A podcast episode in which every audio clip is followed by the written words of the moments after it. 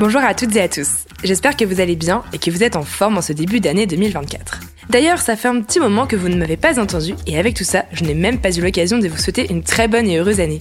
Alors, je vous la souhaite pleine de rencontres, de découvertes, de voyages, de transformations, de joie, de ruptures et d'échecs, parce que oui, c'est ça qui nous fait grandir aussi.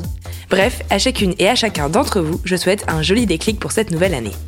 Et avant de découvrir toutes ces nouvelles aventures qui n'attendent qu'à être vécues et entendues dans le déclic, je vous propose de commencer cette nouvelle année en réécoutant le tout premier épisode de cette série avec Ulysse Lubin. On y parle de grands départs, de la vie d'explorateur et de bien d'autres choses, de quoi faire le plein d'inspiration. Et avant toute chose, j'avais envie que tu me racontes, toi, euh, un ou plusieurs défis qui ont du sens pour toi et qui reflètent euh, bah, l'esprit justement de ce premier déclic, celui de, de réaliser cette liste euh, et puis de partir. Ouais, tu l'as dit, donc les challenges, ils évoluent pas mal entre le, par exemple, le premier, c'était de mémoriser 1000 décimales de pi. Et à l'époque, je le faisais pas forcément pour les mêmes raisons. Tu vois, parce que c'est un peu une quête qui évolue de challenge en challenge, de voyage en voyage.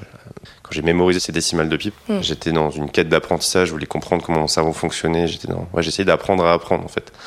Et, euh, et d'ailleurs, je me suis rendu compte que si l'école nous a longuement dicté quoi apprendre, nous a très mal expliqué comment le faire. Euh, et qu'on était capable de beaucoup plus. Moi, je pensais que ça me prendrait des mois, et en fait, je l'ai fait en trois jours avec les bonnes méthodes. Et après, ça a évolué, et j'ai commencé à partir, j'étais toujours intéressé par l'apprentissage, etc. Et puis petit à petit, ça a drifté vers le fait de chercher à dépasser ses barrières mentales, accepter ses peurs. On se donne rendez-vous mercredi À très vite